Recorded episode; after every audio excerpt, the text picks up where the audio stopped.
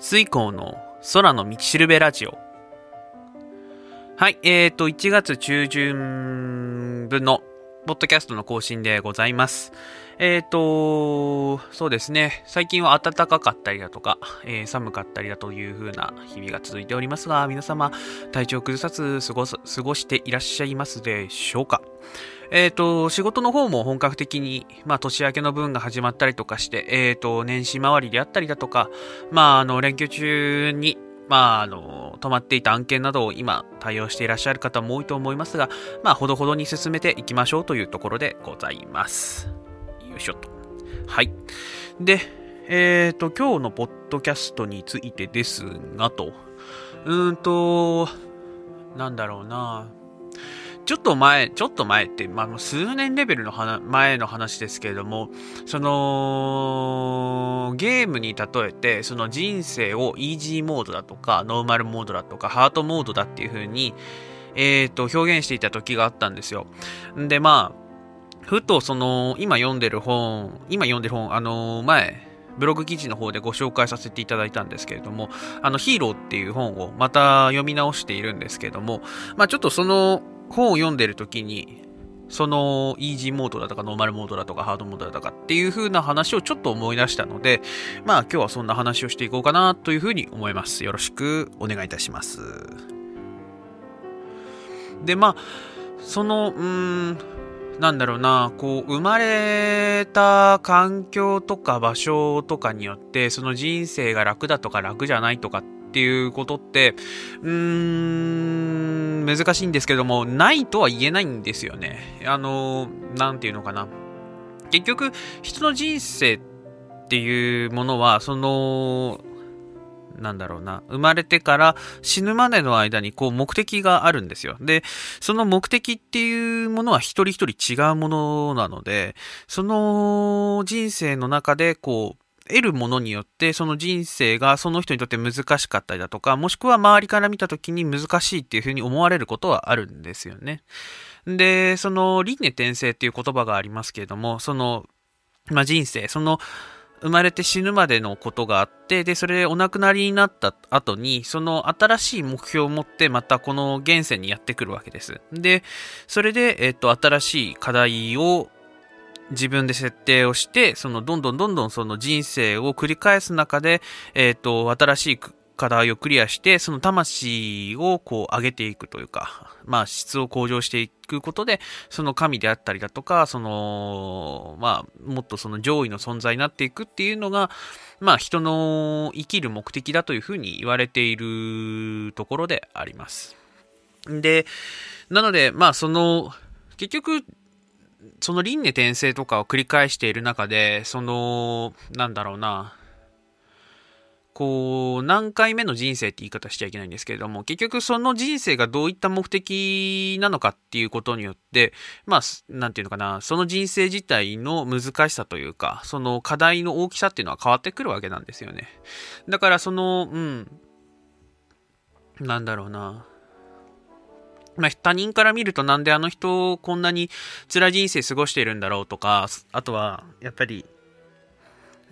周りの人を見て、その、あの人の人生は楽でいいなとかっていうふうなことを思ってしまうこともあると思うんですけれども、うん、なんていうのかな。まあ、それはそれで、まあ、ある意味平等な価値観の中で、えー、っと、設定されているものなんですよねっていう話であります。で、そのじゃあ難しい人生って言われているもの、例えば環境がすごい厳しいだとか、えー、っと、突きつけられる課題が難しいっていう風な人生っていうのはもちろんある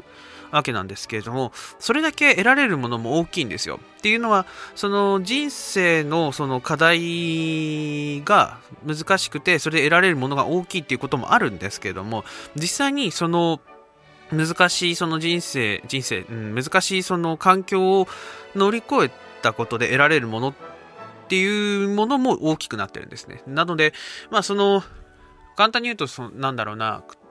家庭環境が貧しい中で生まれた方っていうのは、その、やっぱり貧しい状態っていうものを乗り越えて、で、それで自分の夢だとかをこう抱いて、自分の生きるその、意味っていうものを見出すことができれば、やはり最終的には大成するというか、まあ、あの、お金をとても稼げるようになるとか、そういったその、プラスマイナスの意味では、こう、みんな均等になってるようになってるんですよ。つまりは、環境が悪ければ悪いほど、自分が最終的には、その人、まあ、客観的に見て、その、いい環境に行くことができるようになっているっていう話なんですよね。で、まあ、こうやってこう文章というか言葉だけで説明すると分かりづらいんですけれども、まあ、簡単に言うといろんな経営者であったりだとかあとはいろんな夢を叶えている、まあ、芸能人であったりだとかスポーツ選手っていう風な方っていうのは必ずしもやっぱり大体の方ってその恵まれた環境にあってそれで恵まれたその人生を過ごしていたかっていうと皆さん大体やっぱり苦労していらっしゃるんですよ。で苦労してそれでその先にこう、成功を、えっ、ー、と、得ることができているんですよね。で、うん、確かに、うん、考えてみると、こう、いろんな人生だとかいろんな人を見ていく中で、その、生まれてからその死ぬまで全て成功だったっていう人を私はやっぱりまだ見たことがないんですよね。だからそのやっぱり、こう、いろんな苦労を乗り越えた先に、その、まあ自分の夢を叶えたりだとか、あとはその恵まれたというか、まあ、うん、恵まれたっていう表現難しいんだけど、まあとにかくいい環境にこう到達するっていう風なケースが大半っていうか、それしか見たことがないんですよね。で、うん。今その生きている中で、そのフリーターをやってらっしゃる方だとか、あとはそのご両親がまあ、離婚だとか先立たれることがあって、え、ー、と、一人しかいないとか、もしくはお二人ともいないっていう環境にいらっしゃる方だとかって、まあ、いると思うんですよ。で、まあ、やっぱりその環境ってすごく辛いものではあると思うんですけれども、そこから得られるものは必ずあって、で、あのー、それを乗り越えていけば、すごい大きい自分が得られるものっていうものがあるはずなんですね。ただやっぱり、そういっったその理論というか、そういったこう、成功例っていうものを知らないと、やっぱりその不幸のどん底にいると、その、そこから這い上がっていけるとか、成功することができる、成功した時に自分が大きいものを得られることができるっていうことを、やっぱり想像できないと思うんですよ。まあ私もそういう時期はありましたけどね。うん。だからやっぱり今が辛いからこそ、その先にいいことがあるんだっっていう風なことを、こう、ちょっとでも胸の中にしまっておければ、まあ、なんていうのかな。この今の難しい状況っていうのを、こう、少しは前向きに捉えられるんじゃないかなっていう風に思ってまして。うん。だからまあ、なんだろうな、今に絶望だけをするのではなく、他の人がいい、他の人の人生がいいなとか楽してるなっていう風に、こう、腐ることもなく、やっぱりちょっとずつこう進んでいくことがいいんじゃないかなっていう。その、うん、必ずその、誰にだって成功する可能性はあるわけだし、むしろ乗り越えていければ必ず成功すると私は思っているんですよね。なので、まあ、今のその環境が辛いなとか、まあなんだろいろんな人からハードモードだねとかって言われることがあったりとか、周りの人がこう楽に生きてるなっていうふうに思うことがあったとしても、今はそうかもしれないけどやっぱりその先に得られるものがあるっていうことを信じてほしいなっていうのが今日の話でありました。うん。まあやっぱりそういう時にこ